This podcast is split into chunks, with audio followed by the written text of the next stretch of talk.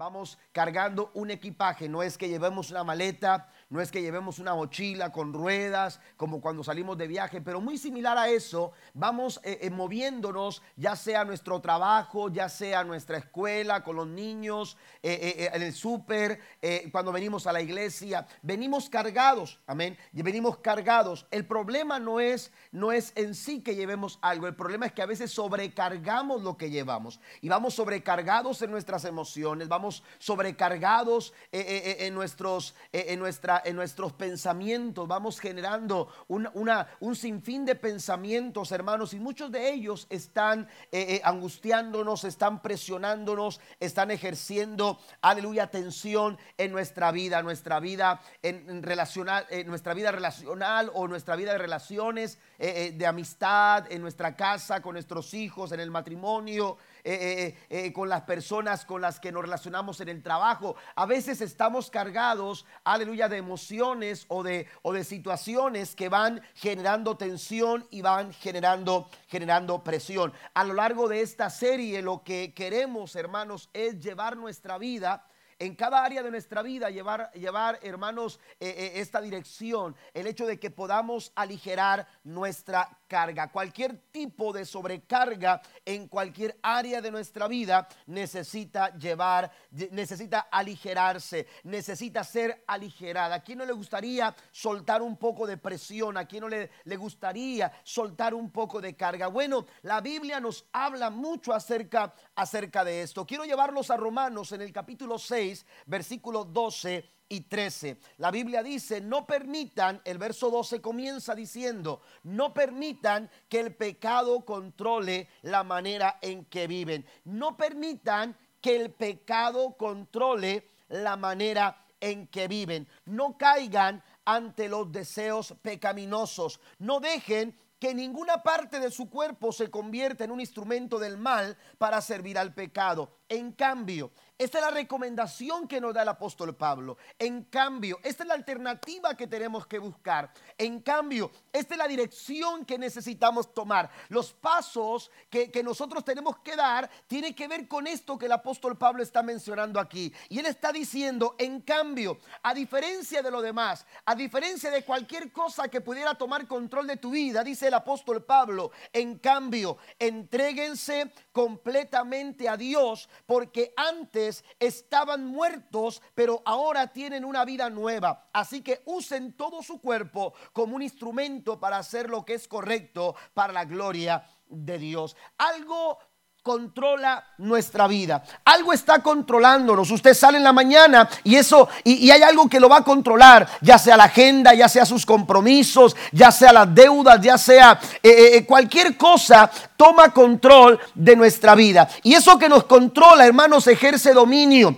Eso que nos controla, ejerce, aleluya, un dominio sobre nosotros. Por eso es importante responder en esta mañana a esta pregunta. ¿Quién tiene el control. ¿Quién es quien tiene el control de nuestras vidas? El apóstol Pablo en, esta, en este pasaje está mencionando el pecado, aleluya, como algo que tiene el potencial de tomar el control de nuestras vidas. Jesús dijo eh, eh, eh, lo mismo cuando mencionó que aquel que hace pecado, en Juan capítulo 8, Jesús dijo, el que hace pecado se constituye esclavo de pecado. Y he escuchado a muchas personas que me dicen, yo, yo dejo el alcohol yo dejo la bebida, yo dejo esto cuando yo quiero, yo dejo el tabaco cuando yo quiero, yo dejo esta situación, yo estoy controlando todo esto y eso es una mentira. La verdad es que eso nos está controlando, eso ha tomado control porque Jesús dijo que el que hace pecado se constituye esclavo del pecado. Cuando nosotros tenemos actitudes negativas, eso puede estar controlando nuestras vidas. Nuestras actitudes toman control si nosotros, dice el apóstol Pablo, se lo permitimos. Entonces, Pablo está hablando del pecado como una cosa que tiene potencial de tomar el control de nuestra vida. Pero, aleluya, también dice en Gálatas capítulo 6, versículo 8, dice, el que siembra para agradar a su naturaleza pecaminosa, de esa misma naturaleza cosechará destrucción. El que siembra para agradar al Espíritu, del Espíritu cosechará vida eterna. En relación a lo que estamos hablando, quiero decirles que nuestras acciones, nuestras actitudes y nuestras motivaciones que tomamos en la vida son el resultado de aquello que está tomando control en nuestras vidas. De aquello que está tomando control. Dice Pablo aquí, el que siembra para agradar su naturaleza pecaminosa. Su resultado el resultado de nuestras, de, eh, eh, aleluya, eh, de, eso que domina, se va a ver en nuestras actitudes, se va a ver en las motivaciones con las que nosotros, del por qué nosotros hacemos lo que hacemos. las motivaciones, las actitudes y las acciones que realizamos, hermanos, son el resultado de quien está tomando el control de nuestra vida. Necesitamos responder con claridad quién tiene el control. ¿Quién tiene el control? Amén. Eh, eh, la verdad es que eh, gustamos de tomar el control. ¿Cuántos de ustedes no se han encontrado con su esposa luchando por el control? Y no me refiero al control de quién va a lavar la ropa, quién va a lavar los trastes o quién va a hacer la comida, ¿verdad? pero más allá de eso, la verdad es que en cosas tan simples como que llegas a tu recámara y lo primero que encuentras es, lo primero que buscas es el control del televisor para que esté más cerca de tu lado. ¿A poco no? ¿A poco soy el único? ¿Eh? ¿Verdad que no? Eh, oiga, llegamos y, tratamos de, acercar el control lo más cerca para que cuando, cuando querramos ver la televisión seamos nosotros los que tengamos el control. Amén. Y, estás viendo el fútbol y, este, eh, y, la esposa llega y dice, este, ¿dónde está el control? Y lo pones abajo de la almohada. ¿Verdad? o, lo pones por algún lugar donde tú sabes que, este, que, no lo va a encontrar, ¿verdad? ¿Por qué? Porque tú quieres el control, porque tú quieres decidir lo que estás viendo en la televisión, porque tú estás viendo ese programa y no estás dispuesto o no, no, estás, no, vas a permitir que alguien venga y cambie, y cambie ese canal. Entonces gustamos, hermanos, eh, eh, de tener el control, pero la verdad es que tener el control ejerce presión. Amén. Es una presión, una tensión, una, una, una constante angustia el tratar de que todas las cosas estén bajo control. Y, eso, amados hermanos, eh, eh, eh, nos lleva a, a, entender la importancia de darle al Señor el control de nuestras vidas. Porque una vida, aleluya, eh, como seres humanos nosotros no podemos, aleluya, mantener el control de todas las cosas. En algún momento las circunstancias y las situaciones, hermanos, se nos van a salir de control. Porque como seres humanos, cada, eh, eh, las circunstancias eh, nos van a superar. como seres humanos, en algún momento vamos a ser superados por, por las situaciones que nosotros, hermanos, enfrentamos. Y en algún momento estas situaciones tendrán que salirse de control. Por eso es importante, aleluya, reconocer nuestra necesidad de que Dios sea quien tome el control de nuestras vidas. ¿Cuántos dicen amén? Estamos necesitados de que Dios tome el control de nuestras vidas. Si queremos aligerar la carga, hermanos, aligerar la carga siempre comienza con dejar a Dios tomar el control. Amén. Es dejar que Dios sea quien tome las decisiones. Dejar que Dios sea quien dirija. Dejar que Dios sea quien guíe nuestras vidas, quien guíe nuestros pasos, quien dirija, aleluya, eh, nuestros pensamientos, quien maneje todas las cosas. Pero esto solamente lo vamos a lograr cuando nosotros permitamos que Dios tome, que Dios tome el control. Mire lo que dice el salmista en el Salmo 46, versículo 10. La, eh, la versión Dios habla hoy dice, ríndanse, reconozcan que yo soy Dios. Yo estoy, y esto me gusta, yo estoy por encima. Está hablando Dios, aleluya, y está diciendo, yo estoy por encima, aleluya, mientras que tú eres superado por la circunstancia, mientras que tú ya no sabes qué hacer con esa situación, mientras que tú estás preocupado por lo que será mañana, mientras que a nosotros, hermanos, la angustia nos está llevando a la desesperación. A Dios, hermanos,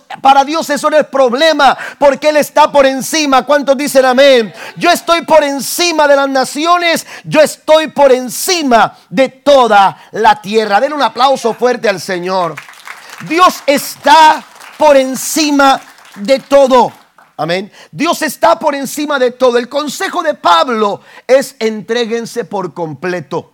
Amén. En otras palabras, está diciendo, cedan el control suelten el control. Deja el control de ese problema que tú quieres controlar. Deja esa situación en las manos del Señor. Y, David está, concuerda con, o el salmista concuerda con, con, con, el consejo del apóstol Pablo. Y, y dice, ríndanse. La palabra rendirse en hebreo literalmente quiere decir suelten, relájense y aligeren. Amén. Hay que aligerar, hay que relajarse y hay que soltar, pero eso solamente sucede cuando nosotros nos rendimos al Señor. ¿Quién tiene el control en su vida? Jesús sabe que, que, estamos cargados. Jesús sabe que estamos cansados. Jesús sabe que estamos batallando y que de pronto, hermanos, nuestras emociones ya no pueden más. De pronto nuestros pensamientos están a mil por hora. Aleluya, que estamos angustiados por algo que ni siquiera está pasando. Porque es algo que suponemos en nuestra mente que puede llegar a pasar. Y eso nos ha llevado a preocuparnos tanto. Nos ha preocupado tanto el pensamiento de lo que pudiera suceder el día de mañana. Aleluya, ¿por qué? Porque estamos cansados, porque estamos sobrecargados cargados, porque llevamos un equipaje muy pesado y ya no podemos seguir adelante. Pero entonces Jesús, al saber nuestra situación, dice en Mateo capítulo 11, versículo 28, venid a mí todos los que estéis cansados y cargados, que yo os haré descansar. Es a través de Él que tú puedes tener descanso. Es a través de Él que tu carga que tu, que tu, eh, eh, que tu pesado equipaje puede ser aligerado. Jesús dije, dice en el verso 29, Jesús eh, del capítulo 11 de Mateo, el Señor dice, tomad mi yugo, tomad mi carga, porque mi yugo es fácil y es ligera mi carga. Qué importante es, hermanos, invitar que Dios venga a tomar el control de nuestras vidas. David de forma categórica afirma, aleluya, que Dios es quien toma el control de su vida. En otras palabras, David dice, Él decide, Dios decide, Dios determina y Dios guía mi vida. ¿Y cómo lo dice el Salmo 23? El Salmo 23, versículo 1 dice, el Señor es mi pastor, tengo todo lo que necesito. Estoy leyendo la nueva traducción viviente. El Señor es mi pastor, tengo todo lo que necesito. La Reina Valera del 60 dice, Jehová es mi pastor, nada me faltará. Aleluya, David entiende su posición, David entiende cuál es, aleluya, su situación y sabe que las circunstancias lo pueden superar. Sin embargo, él se sabe confiado, aleluya, porque él tiene a, a, Dios, aleluya, como su pastor. Él dice, el Señor y mi pastor, tengo todo lo que necesito. Usted puede leer el versículo 2 del Salmo 23. Puede, puede, puede, aleluya, saberse de memoria el versículo 4 y recitarlo cada noche cuando los temores llegan a su vida. Aleluya. Usted puede conocer cómo termina el Salmo 23 en su versículo número 6. Sin embargo, el verso 2, el verso 3, el verso 4, el verso 5, el verso 6 del Salmo 23 no tiene sentido si no reconocemos al pastor como el Señor de nuestra vida. Den un aplauso fuerte a nuestro Dios. Él es el Señor y es nuestro pastor. Y por eso nada nos falta. Isaías en el capítulo 40, versículo 11, la nueva versión internacional dice, como un pastor que cuida su rebaño, recoge los corderos en sus brazos, los lleva junto a su pecho y guía con cuidado a las recién paridas. Esa, aleluya, esa es la forma en la que Dios trabaja cuando le damos a Él el control de nuestras vidas.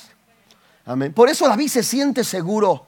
Por eso David dice, en lugares de delicados pastos me hace descansar, junto a corriente de agua me pastorea. Aleluya. David dice, Él conforta mi alma, Él me guía por la senda de justicia por amor de su nombre. Y aún cuando ande en el valle de sombra y de muerte, no voy a temer, porque sé que tú estarás conmigo. Tu vara y tu callado me infunden aliento, aderezas mesa. Oiga, Él se sienta a comer mientras sus enemigos están crujiendo sus dientes y es que unge mi cabeza con aceite, mi copa está rebosando. Ciertamente el bien y la misericordia me seguirán todos los días de mi vida y en la casa de Jehová moraré por largos días. Él es el pastor. Él es mi Señor.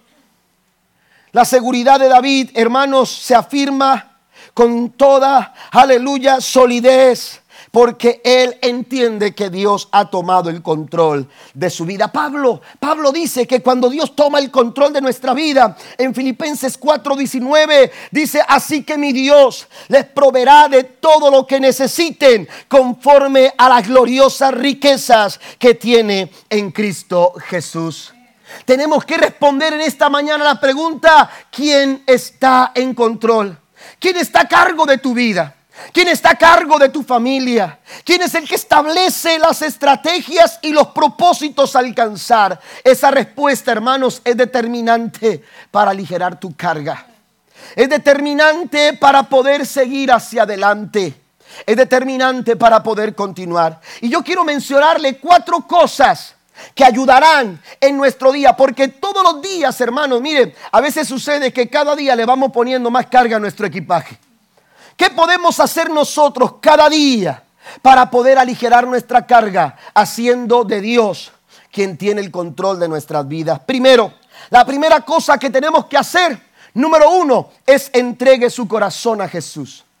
Lo primero que usted tiene que hacer, aleluya, es entregarle, abrirle su corazón, aleluya, a, a Cristo y decirle, invitarlo a entrar a su corazón. Dice la Biblia que Él está tocando a la puerta y llama.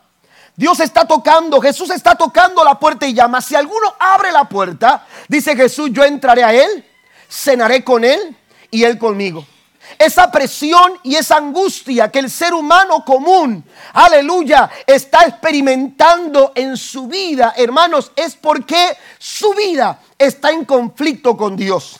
Amén. Está en conflicto con Dios. La vida de pecado, aleluya, no nos permite estar en amistad con Dios. No nos permite estar en comunión con Dios. El pecado nos ha alejado de Dios. Así lo dice, así lo dice la palabra del Señor. ¿Y qué sucede con el pecado? El pecado nunca te va a dar un buen resultado. El pecado siempre va a traer angustia, siempre va a traer dolor, siempre va a ocasionar, hermanos, aleluya, sentimientos negativos. La Biblia dice en Proverbios capítulo 28, tengo algunas citas que usted pudiera anotar ahí en sus, en sus papeles, por favor. En Proverbios capítulo 28, versículo 1, la Biblia dice, huye el impío sin que nadie lo persiga. Amén. El impío, el hombre pecador, el hombre acostumbrado al hacer el mal, el hombre que vive bajo la naturaleza del pecado, no puede estar tranquilo, no puede tener paz, no puede tener seguridad en su alma. ¿Por qué? Porque el pecado no se lo permite. El pecado no se lo permite. Hay demasiada presión generada por el pecado. Porque la Biblia dice que la paga del pecado es la muerte. Ese es el resultado de una vida de pecado. Amén. En el Salmo capítulo 32, versículo 3, el salmista dice, mientras callé, al no confesar mi pecado, cuando retenemos el pecado y no queremos reconocerlo, cuando no queremos reconocer que hemos fallado delante de Dios, la Biblia dice, mientras callé, se hicieron viejos, viejos mis huesos. Amén. Envejecieron mis huesos en mi dolor todo el día. Sigue diciendo el siguiente versículo. Amén. Entonces el pecado, aleluya, genera bastante, bastante presión. Y para poder aligerar esa presión, necesitamos nosotros, hermanos, abrir nuestro corazón y reconocer nuestro pecado y pedir que Cristo venga y viva dentro de nuestros corazones. ¿Cuántos lo han hecho? Qué hermosa experiencia cuando recibimos a Jesús como el Salvador de nuestra vida esa pesada carga que llevábamos, una culpa, una, un resentimiento, un rencor, aleluya, un dolor en nuestra alma que nada lo podía satisfacer, que nada lo podía sanar, que nada lo podía aliviar cuando venimos a Cristo. La Biblia dice, amados hermanos, aleluya, que Él, Él limpia todo nuestro corazón de todo pecado porque la sangre de Jesucristo, su Hijo, nos limpia de todo pecado. El primer paso para que Dios tome el control de nuestra vida es entregar nuestro corazón a Jesús. Volvamos a Proverbios capítulo 28, versículo 1. La segunda parte del libro del capítulo 28, verso 1 de Proverbios, dice que mientras, la primera parte dice que mientras el pecador huye sin que nadie lo persiga, el versículo sigue diciendo, mas el justo está confiado. Qué hermoso, ¿no? Mientras que el pecador huye, el justo está confiado. Mientras que el pecador se angustia, el justo está tranquilo. Mientras que el pecador se afana, el justo hermano se espera en el Señor. Confía en el Señor. Oiga, Dios se merece un aplauso en esta mañana. Porque Él ha traído, hermanos, aleluya, a nuestro corazón. Algo maravilloso que no pudimos encontrar de otra manera, solamente a través, a través de Jesús. Por ello el apóstol Pablo dice en Gálatas capítulo 2, versículo 20, mi antiguo yo ha sido crucificado con Cristo. Amén. Cuando, cuando el proverbista dice que el justo, aleluya, vive confiado. Oiga, ¿cómo puedo yo ser justo? ¿Cómo Dios te llama justo a ti? ¿Cómo es posible que tú y yo seamos vistos justos delante de Dios si hemos cometido faltas, si hemos cometido errores, si hemos cometido tantas, eh, tantas faltas en nuestra vida? Pues la Biblia dice que somos justificados, Romanos 5, versículo 1, justificados pues por la fe, tenemos paz para con Dios. Ese, ese, esa, ese conflicto que había entre Dios y nosotros se acabó cuando nosotros fuimos justificados, fuimos hallados justos a través de la sangre del Cordero de Dios derramada en la cruz del Calvario. Justificados pues por la fe, ahora tenemos paz para con Dios por medio de nuestro Señor Jesucristo.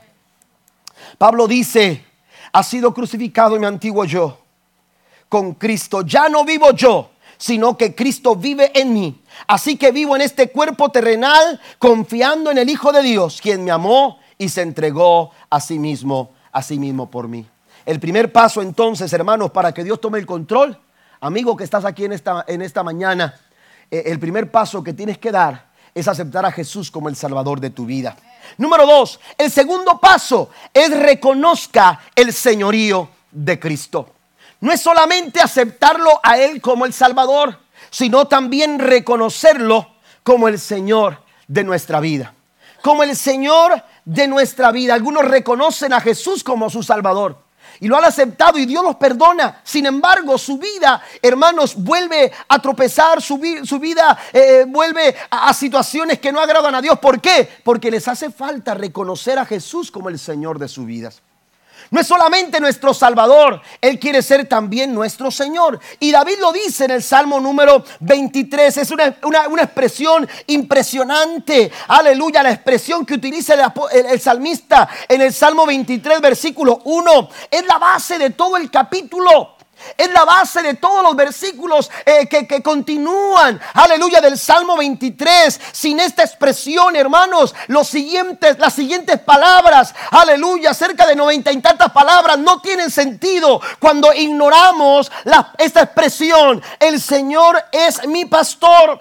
Amén. El Señor es mi pastor. Mire, quiero decirle esto. El Señor no puede ser su pastor hasta que el pastor sea su Señor. Amén. El Señor no puede ser su pastor hasta que el pastor sea su Señor. Usted no puede pedirle a Él que Él sea su pastor. Nos emociona pensar que como pastor Él puede cuidar de nosotros. A la oveja le emociona saber que hay alguien que está cuidándola. A la oveja hay alguien que eh, le emociona saber que hay alguien que la defiende. Hay alguien que la guía porque ellas no pueden dar con los pastos verdes. Ella no puede buscar su propia comida. Necesita de alguien que la dirija. Por eso Jesús cuando le dijeron, mira esta multitud, Señor, hay que hacer algo con ella, dice la Biblia que Cristo tuvo compasión de ellos. ¿Por qué? Porque parecían como ovejas que no tenían pastor. ¿Cómo pueden buscar lo que necesitan si son ovejas sin pastor? Las ovejas necesitan de un pastor. Amén. Y una oveja sin pastor está cargada en su equipaje. Una oveja sin pastor está sobrecargada, aleluya, en muchas áreas de su vida. Sin embargo, usted no puede pedir a Él que sea su pastor sin antes permitirle que sea su Señor. Y luchamos con eso. Luchamos con eso. Hay áreas en nuestra vida que son fáciles de soltar. Amén. Pero hay otras, hermanos, que no estamos dispuestos a hacerlo. No estamos dispuestos a ceder en esa, en esa, en esa área de nuestra vida. Y le hemos dicho al Señor, Señor, mira, tú puedes gobernar sobre esta área, pero no te metas con esto. Esto es muy mío. Esto lo controlo yo. Esto lo manejo yo. Esto le doy solución yo. Y de esta forma, hermano, le estamos diciendo a Él que no es nuestro, no es nuestro Señor. No estamos reconociendo que Él es nuestro Señor. ¿Por qué? Porque la expresión, el, el Señor significa el que está a cargo, el que está amando, Amén. El, que da las órdenes. Amén. Él es el que, el que toma las decisiones importantes. Él es el Señor. Y aquí el salmista lo está reconociendo como tal. Él, él no es solamente mi pastor, Él es mi Señor. Por eso dice, el Señor es mi pastor. El Señor es mi pastor. Si usted va a San Juan capítulo 10, versículo 27, Jesús dijo estas palabras, mis ovejas Jesús está dirigiéndose, señalando a sus ovejas. Jesús está diciendo, mis ovejas no son ovejas de otra persona, no son ovejas del vecino, no son ovejas de otro redil, no son ovejas de otras personas, son mis ovejas. Y cuando Él habla de sus ovejas, amados hermanos, está hablando, aleluya, con toda la seguridad de, de que sabe quiénes son sus ovejas. Y no está hablando, aleluya, cualquier pastor, está hablando el pastor de pastores. Está hablando el Señor de señores. ¿Cuántos alaban a Dios? Él está diciendo mis ovejas. Él conoce quiénes son sus ovejas.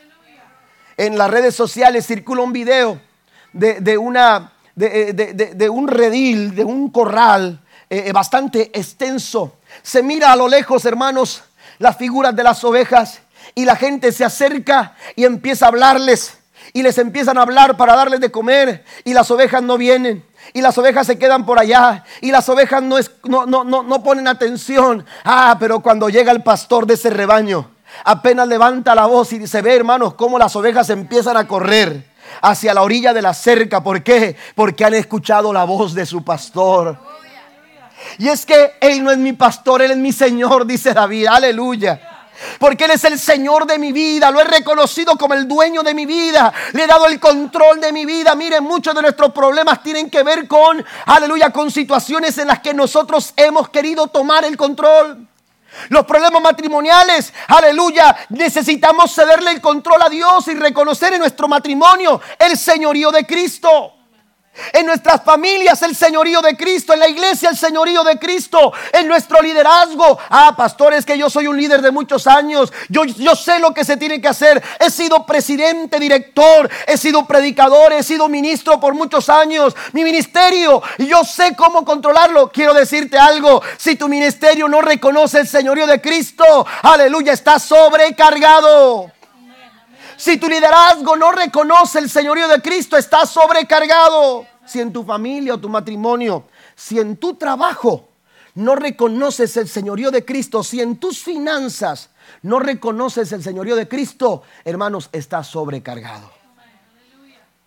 Amén. Necesitamos reconocer que Él es nuestro Señor. Y entonces Jesús dice, mis ovejas oyen mi voz, yo las conozco y ellas me siguen. Cuando David dice, es mi, el Señor es mi pastor, hermanos, está, eh, eh, estos son más que palabras. Esto es más que una expresión, hermanos, aleluya, para un cuadro, aleluya, que se, que, se, vea bonito y que se lea bonito. Aleluya, David no pensó en que habrían de hacer cuadros con el Salmo 23. Yo conocí a una persona que me dijo, eh, fui a, a, ver a un doctor y porque me sentía muy mal y el doctor me dijo, estás bien, estás sano. Y entonces digo, pues ¿qué problema tengo? Entonces tu problema es emocional. Tienes que ir a buscar a alguien ayuda de esta manera, pero también le dijo el doctor, me dio el Salmo Salmo 23. Fue la receta del doctor. Léete el Salmo 23. ¿Por qué? Porque es muy reconfortante. ¿Por qué? Porque se siente bien leerlo. Sin embargo, David no pensaba en que se sentía bien. David pensaba en que Dios controlaba su vida. Y por eso él pudo decir con toda libertad, el Señor es mi pastor. Tengo todo lo que necesito. Den un aplauso fuerte a nuestro gran Dios. Tenemos un problema de querer controlarlo todo y esa es la raíz detrás de la preocupación. La raíz detrás de la preocupación es el miedo de que usted no pueda controlar eso que usted quiere controlar. Y por eso nos angustiamos, Por eso nos afligimos, por eso nos desesperamos. Jesús dijo, ¿por qué se afanan? ¿Por, qué se desesperan? ¿Por qué se angustian? ¿Por qué se preocupan? Amén. ¿Qué van a comer mañana? ¿Qué van a vestir mañana? ¿Ya vieron los lirios del campo? Léalo. Mateo capítulo 6. ¿Ya vieron los lirios del campo? Ellos no trabajan para vestirse. ¿Quién es quien los viste? ¿Ya vieron las aves del, del cielo? No se preocupan por lo que van a comer, Dios los alimenta. Y entonces dice, no valen más ustedes que ellas. Cobíjate bajo la sombra de tu pastor. El Señor es mi pastor. El Señor, haz de Jesús el Señor de tu vida. Amén. Y permítele que Él tome el control. Ahora, ¿cómo puedo reconocer? ¿Qué implica? ¿Qué implica reconocer el señorío de Cristo en nuestras vidas? Menciono cuatro cosas. Primero, poner a Dios en primer lugar. Usted quiere que Cristo sea el Señor de su vida, póngalo en el primer lugar. No en el segundo, no en el tercero, no en el cuarto, no en el quinto, no cuando usted se acuerde, no cuando esté en la iglesia. Ahora no me llamen, no voy a contestar teléfono, no voy a esto. ¿Por qué? Porque Dios es el primero aquí en la iglesia. No, pero Dios tiene que ser el primero donde quiera que andes. En tu trabajo, en tu oficina, en tu casa, en tu vida matrimonial, en tu vida, en cada área de nuestra vida debemos de darle el primer lugar al Señor. La Biblia dice que donde está tu tesoro, ahí estará tu corazón. En Mateo capítulo 6, versículo 33, Jesús dice, buscad primeramente el reino de Dios y su justicia y todo lo demás, aquello que tú buscas controlar, aquello que te ha llevado a preocuparte, aquello que te ha llevado a angustiarte, dice el Señor, yo me voy a encargar de ello.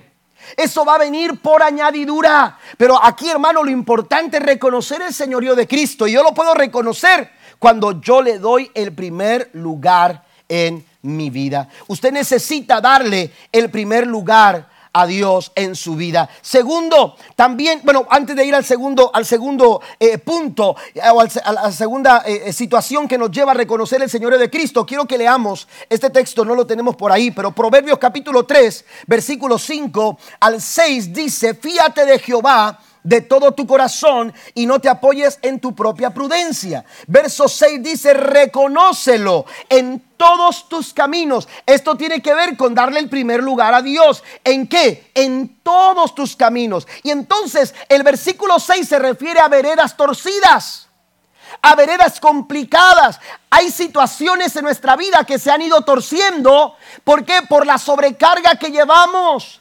Estamos tomando un camino equivocado en la familia, estamos tomando un camino equivocado en el matrimonio. Nuestras decisiones no nos están llevando a donde nosotros queríamos llegar. Están torcidos nuestros caminos, estamos tomando veredas equivocadas. Pero ¿qué sucede cuando yo le doy el primer lugar al Señor? Lo que sucede, dice, es que Él enderezará tus veredas.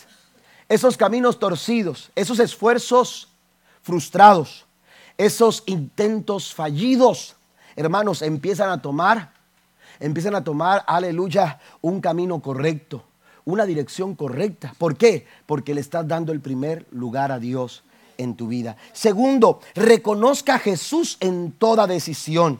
Esto es lo que también dice el proverbista en el capítulo 3, versículo 5 en adelante. No te apoyes en tu propia prudencia. Amén. Hay que reconocerlo a la hora de tomar decisiones.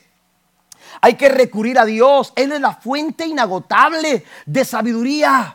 Amén. Mire lo que dice Proverbios capítulo 1 versículo 23. La Biblia dice, aleluya, eh, eh, en el versículo 23 dice, vengan y escuchen mi consejo, les abriré mi corazón y los haré sabios. Oiga, esto lo dice Dios.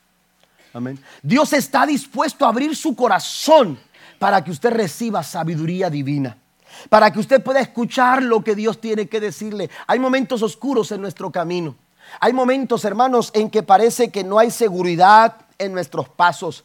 Pero cuando yo voy a Dios y yo recurro a Él buscando su dirección, la Biblia dice, lámpara es a mis pies tu palabra. Esos lugares oscuros se empiezan a iluminar cuando yo voy a la palabra del Señor. Alguien le puede dar un aplauso al Rey de Reyes y Señor de señores en esta mañana. Él recibe toda la gloria. También es importante desarrollar obediencia a la palabra. La Biblia dice, las obras de sus manos son fieles y justas y todos sus preceptos son confiables. Salmo capítulo 111, versículo número 7. La obediencia a la palabra trae consigo, amados hermanos, la manifestación del poder de Dios en nuestras vidas. En cada área de nuestra vida podemos experimentar cuando nosotros obedecemos la palabra del Señor, cuando nosotros caminamos de acuerdo a la palabra de Dios. Mire, somos tentados en, en ese deseo por tomar el control. Somos tentados a dejar guiar por nuestras propias opiniones, por nuestras propias percepción de las cosas, pero tenemos que ir primero a Dios y a su palabra y ver qué es lo que dice Dios. Hay decisiones que usted está deteniendo, aleluya, por tomar, no porque usted no sepa lo que lo que lo que lo que dice Dios, lo estamos deteniendo porque no estamos dispuestos a ceder, a soltar y a dejarle el control a Dios. Yo me he encontrado con personas que vienen a preguntarme, pastor, ¿será de Dios que yo haga esto? Y la Biblia es muy clara. Mira lo que dice la Biblia. No, usted no puede preguntar, ¿será de Dios? Esto es lo que dice la Biblia. ¿Está conmigo? Como que les cambió el semblante. Amén. ¿Qué es lo que dice la Biblia? Tenemos que obedecer lo que dice la palabra del Señor.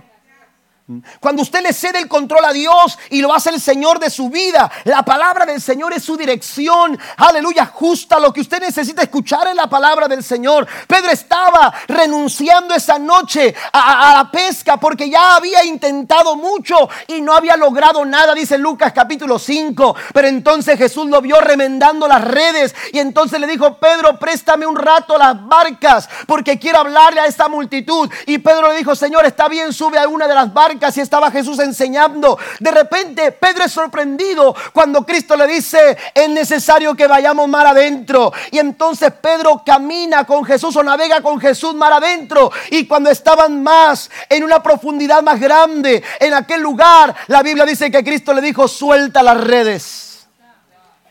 Oiga, cuando Cristo nos dice, echa las redes, tú tienes que determinar quién tiene el control. Tú tienes que determinar quién, quién, quién, es el que toma las órdenes. ¿Quién es el que da las órdenes, mejor dicho?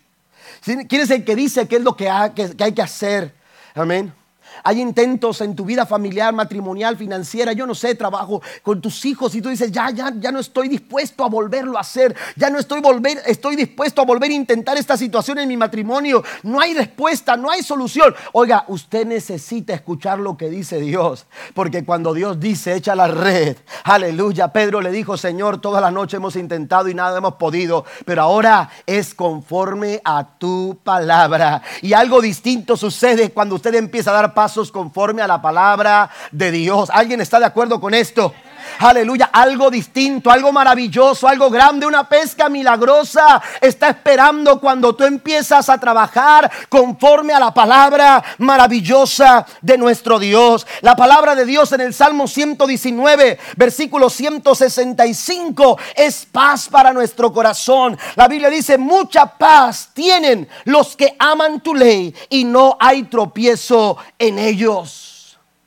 Mucha paz hay para los que aman tu ley. Tenemos que dejarnos guiar por la palabra, pero también tener confianza. Tener confianza. Mire, antes de entrar a ese punto, menciono las tentaciones de Jesús.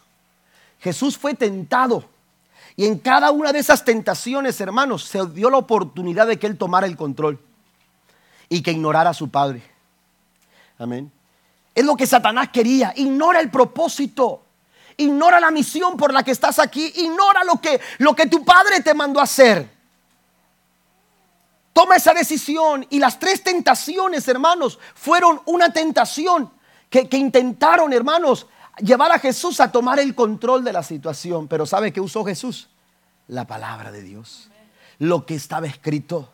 Porque cuando ese tipo de tentaciones llegan, la palabra siempre será nuestro sustento. Por último, tener plena confianza.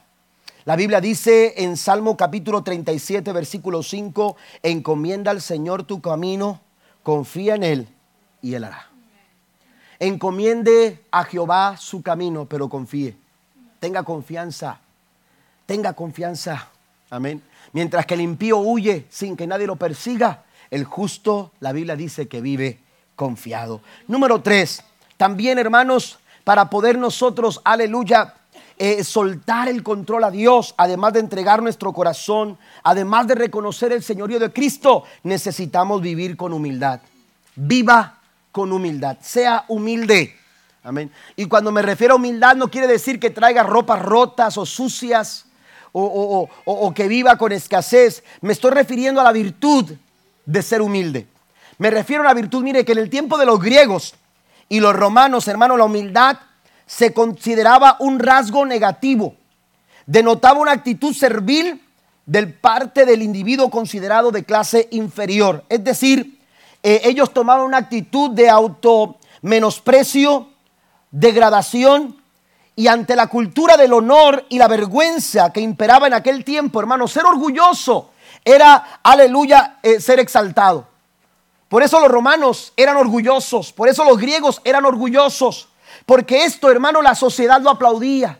Era bien visto una persona, hermanos, aleluya, que manifestaba orgullo. Mientras que la humildad era vista de una forma indeseable. Pero Jesús redefinió el tema de la humildad. Y él enseñó no solamente con palabras, sino con hechos la importancia de que nosotros, sus seguidores, seamos humildes. La Biblia dice que Él se humilló hasta lo, eh, hasta lo sumo. Amén. Se humilló hasta lo más bajo y tomó forma de siervo y hecho semejante a los hombres. Amén. Se hizo obediente hasta la muerte y muerte de cruz. Cristo no solamente fue humilde en sus palabras, fue también humilde en sus acciones. Y a nosotros nos invita a vivir con humildad. Porque es importante, ¿qué relación hay entre ser humilde entre manifestar esta virtud cristiana en nuestras vidas para poder ceder el control. ¿Sabe por qué? Porque una persona orgullosa no está dispuesta a reconocer su error ni su falta. Una persona orgullosa no está dispuesta a que alguien tome el control de su vida. ¿Por qué? Porque su orgullo no se lo permite. Porque su orgullo no le da, aleluya, la oportunidad de hacerlo. Por eso es importante que si usted quiere cederle al Señor el control de su vida, usted viva cada día con, una, con esta virtud de humildad. Seamos humildes. ¿Qué dice la Biblia en Salmo capítulo 138, versículo 6? Jehová es excelso sobre todo y atiende al humilde, mas al altivo lo mira de lejos. Cuando tenemos la virtud de humildad, hermanos, tenemos la capacidad de poder darle la oportunidad a Dios de que Él tome el control de nuestras vidas. ¿Cuántas personas han renunciado a la ayuda de Dios? ¿Cuántas personas no han solucionado una situación cuando Dios está listo para hacerlo? Pero todo por el orgullo que hay en su corazón. Aleluya, no permiten que Dios les ayude, que Dios intervenga. Mire, eh, eh, le cuento una historia que leía por ahí en un libro acerca de un hombre que manejaba su auto de muchos años. Eh, él estaba este, manejando de la ciudad rumbo a su casa, que era una distancia este, más o menos, estaba distante de la ciudad a donde él tenía que llegar a su casa y entonces era un área poco transitada, ya era noche y, y de repente cuando sale de la ciudad, al poco andar, su carro empieza a fallarle. Pero él no decide retroceder a la ciudad para buscar ayuda, sino que dice, yo creo que la voy a hacer y voy a llegar a casa. Pero resulta que cuando ya estaba más avanzado, y cuando, cuando ya más solo se encontraba el camino, hermanos, eh, aleluya, el carro de repente, de repente deja de funcionar se detiene, se tiene que orillar ahí como puede. Y entonces aquel hombre en medio de la oscuridad, en medio de aquel camino eh, eh, casi, casi solitario, aleluya, se baja del carro y con una lámpara por ahí trata de hacer funcionar el motor, de que el motor encienda. Le empieza a meter mano, es un auto al que él está acostumbrado, que él conoce. Amén, porque tiene muchos años trabajándolo, porque tiene muchos años metiéndole mano. Nadie conoce ese carro como él. Y entonces está afanado ahí tratando de buscar la solución a su carro, tratando de encender el automóvil, el motor, pero no responde. Y ya cuando después de mucho él dice, ¿sabes qué? Aquí ya no puedo hacer nada, este auto ya se echó a perder, ya no hay nada que hacer. Entonces decide subirse, aleluya, al, al auto y esperar a ver qué pudiera suceder esperar a que pasara alguien, le diera un ride o, algo, aleluya, que pudiera suceder. De repente, hermano, se, eh, se, se orilla un carro, aleluya, y aquel, de aquel carro baja una persona. Y entonces le dice, Señor, ¿lo puedo ayudar? Y le dijo, ¿le pasa algo? Digo, sí, voy a tener que dejar el carro, eh, si acaso me puede llevar por esta, por aquella razón. Y, y, entonces le dice, ¿por qué no abre su cofre para checar el motor de su carro? Y el hombre le dice, no, ya lo chequé yo y nadie conoce este carro, usted no tiene que meterle mano porque yo ya le metí mano y nadie conoce este carro, nadie sabe cómo funciona este carro más que yo. Y el hombre dijo, deme la oportunidad de ayudarlo. Y aquel hombre dijo, no, no se moleste, mire, mejor lléveme bajo las cosas, nos subimos a su, a su carro y si usted me hace el favor, lléveme a la casa. Eh, eh, eh, eso es lo que necesito. Dijo, deme la oportunidad de meterle mano a su carro. Y aquel hombre ya después de no poder este, eh, eh, de, tener a aquella persona, al buen samaritano que quería ayudarle, eh, le dice, está bien, le abrió el cofre, aquel hombre, hermano, se mete al motor, empieza a ajustar unas cosas, empieza a meterle mano al motor, yo no soy mecánico. Amén. Y entonces este, empieza, empieza a moverle aquí, moverle allá. Y entonces le dice, por favor, meta la llave y, haga que, que va a encender el carro. Y aquel hombre acá con, con, la, con la desconfianza, ¿verdad? Este, mete la llave y le da vuelta a la llave. Y a la primera vuelta de la llave, hermanos, oiga el motor que enciende.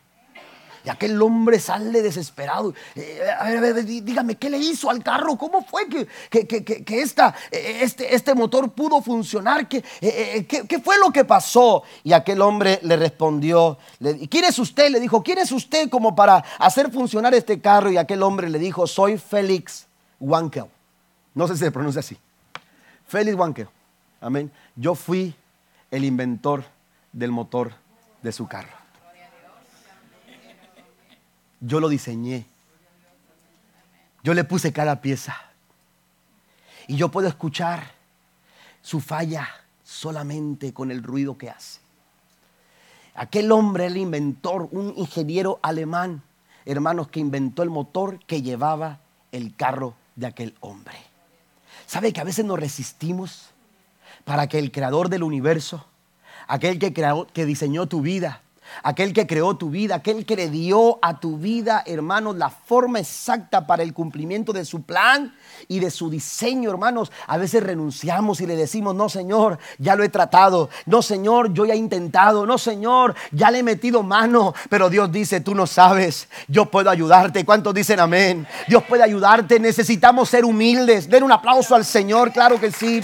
Necesitamos ser humildes para que el gran pastor, para que el Señor de señores venga y auxilie nuestras vidas. La humildad, amados hermanos, abre la oportunidad para que la gloria de Dios se manifieste en nuestros corazones. Es a través de la humildad que Dios le dice al pueblo, si se humillare mi pueblo sobre el cual mi nombre es invocado, y sigue diciendo, y oraren y buscaren mi rostro y se convirtieren de sus malos caminos, entonces dice, aleluya, yo oiré desde los cielos. Si no hay humildad, tú puedes gritar, aleluya, pero no vas a ser escuchado. ¿Por qué? Porque Dios, Dios, aleluya, dice que atiende al humilde, pero al altivo de corazón, al orgulloso, el Señor lo mira de lejos. ¿Está conmigo?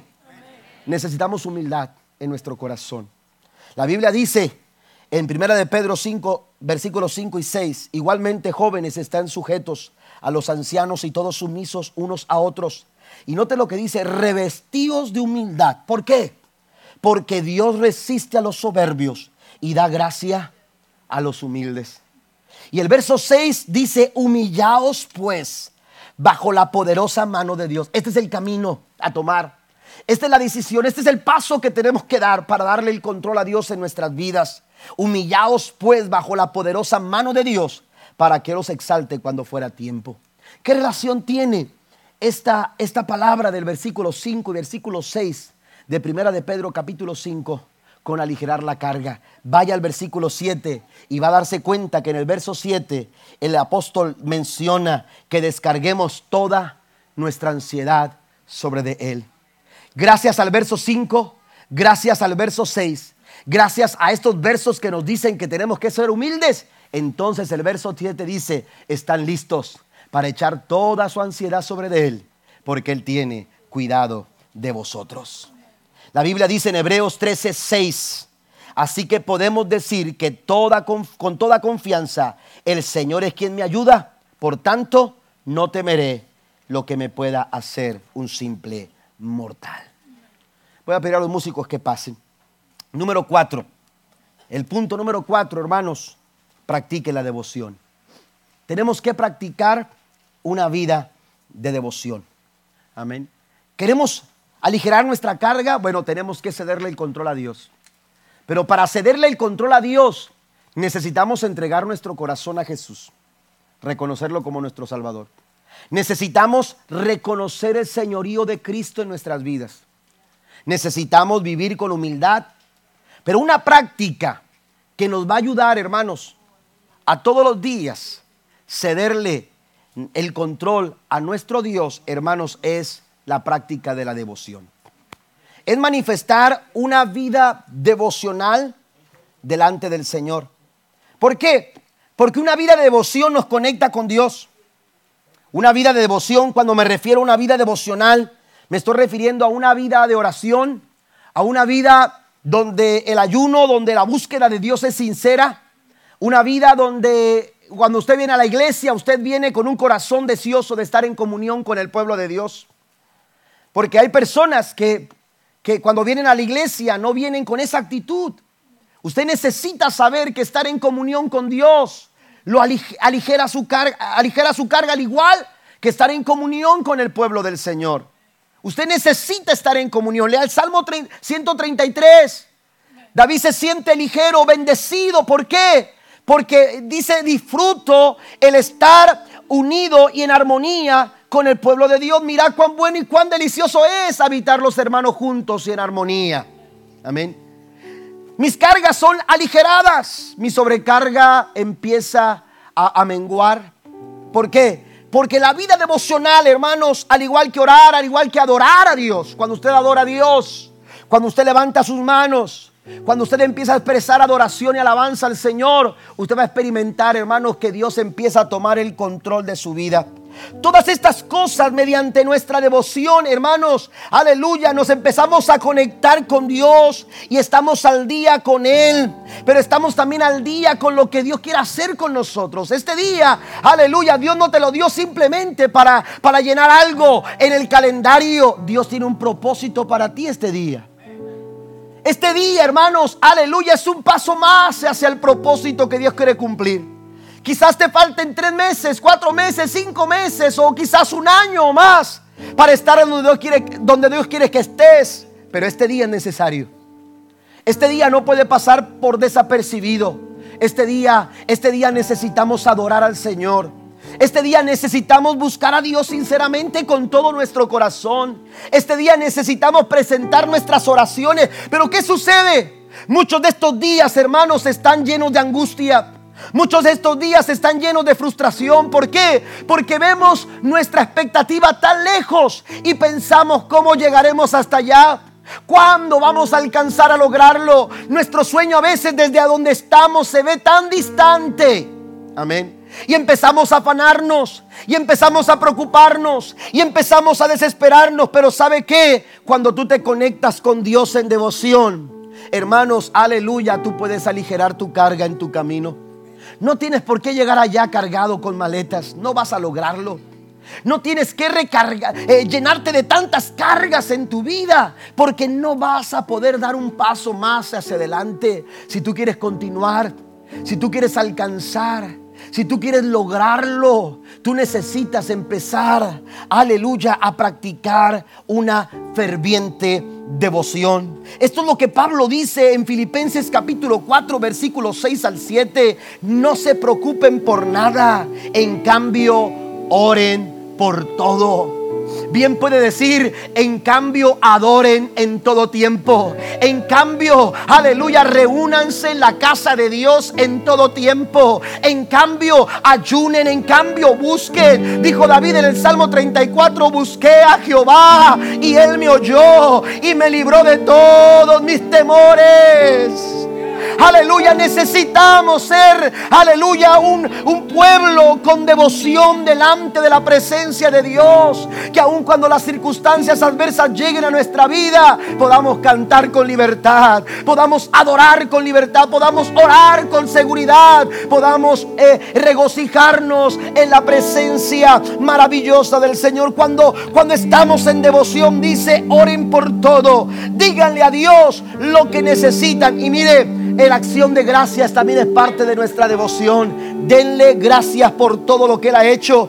Así experimentarán la paz de Dios que supera todo lo que podemos entender. La paz de Dios cuidará su corazón y su mente mientras vivan en Cristo Jesús.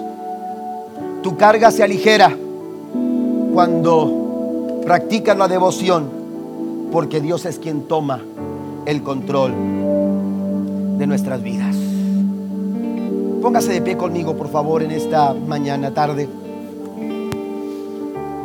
Dios quiere que tú puedas caminar con ligereza.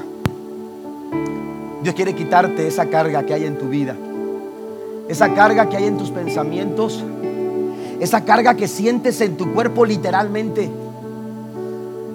Porque hay cargas emocionales, hermanos, que, que son tan fuertes y ejercen tanta tensión que nos hacen físicamente gastarnos, deteriorarnos, que nos hacen físicamente cansarnos. Pero Jesús está aquí para decirnos, vengan a mí, todos los que estéis cargados y cansados. El Señor dice, yo quiero darles descanso. El Salmo 23, versículo 1 dice que nada nos falta. Nada me falta. Pero esa expresión, hermanos, está incompleta si no reconocemos al Señor como el pastor de nuestras vidas. O al pastor como el Señor de nuestras vidas. Algo que me gusta mucho, y con esto voy a terminar, algo que me gusta mucho es descubrir que cuando David está hablando del Salmo 23, en el versículo 1, Sabe que muchas veces nos enfocamos solamente en este punto. Y decimos, David está comparando a Dios como pastor y nos hace fácil entenderlo. Esa es la función. Él cuida, Él protege, Él alimenta, Él sustenta, Él dirige, Él guía. Pero David no solamente intenta comparar a Dios con la función de un pastor que él conocía muy bien, porque él había sido pastor de ovejas. David lo que intenta también es reconocer que él, que él es una oveja. Es lo que a veces nos hace falta a nosotros. Él es el pastor, Él es el Señor. Nosotros somos una oveja indefensa. Nosotros somos una oveja necesitada. Nosotros somos una oveja buscando desesperadamente alguna ayuda. Dios dice, yo puedo ser tu pastor. David era el rey, no era cualquier persona. David era el, el, el que derrotaba gigantes, no era cualquier persona. David era un hombre reconocido en cualquier parte, no era cualquier persona, pero ante Dios, ante Dios, David no era. David no se sentía el derrotador de gigantes. David no se sentía el rey de Israel. David no se sentía, hermanos, el hombre con el nombre tan reconocido en aquellas provincias, tan mencionado en la Biblia. David se reconocía delante de Dios como una simple oveja que necesitaba la ayuda de su pastor. Y esta mañana el pastor de pastores está aquí. Y esta mañana el pastor que te cuida, que te protege, que te ayuda, quiere tomar el control de tu vida. Porque Él quiere darle la dirección correcta. Él quiere guiarte por pastos verdes. Él quiere llevarte junto a corrientes de aguas.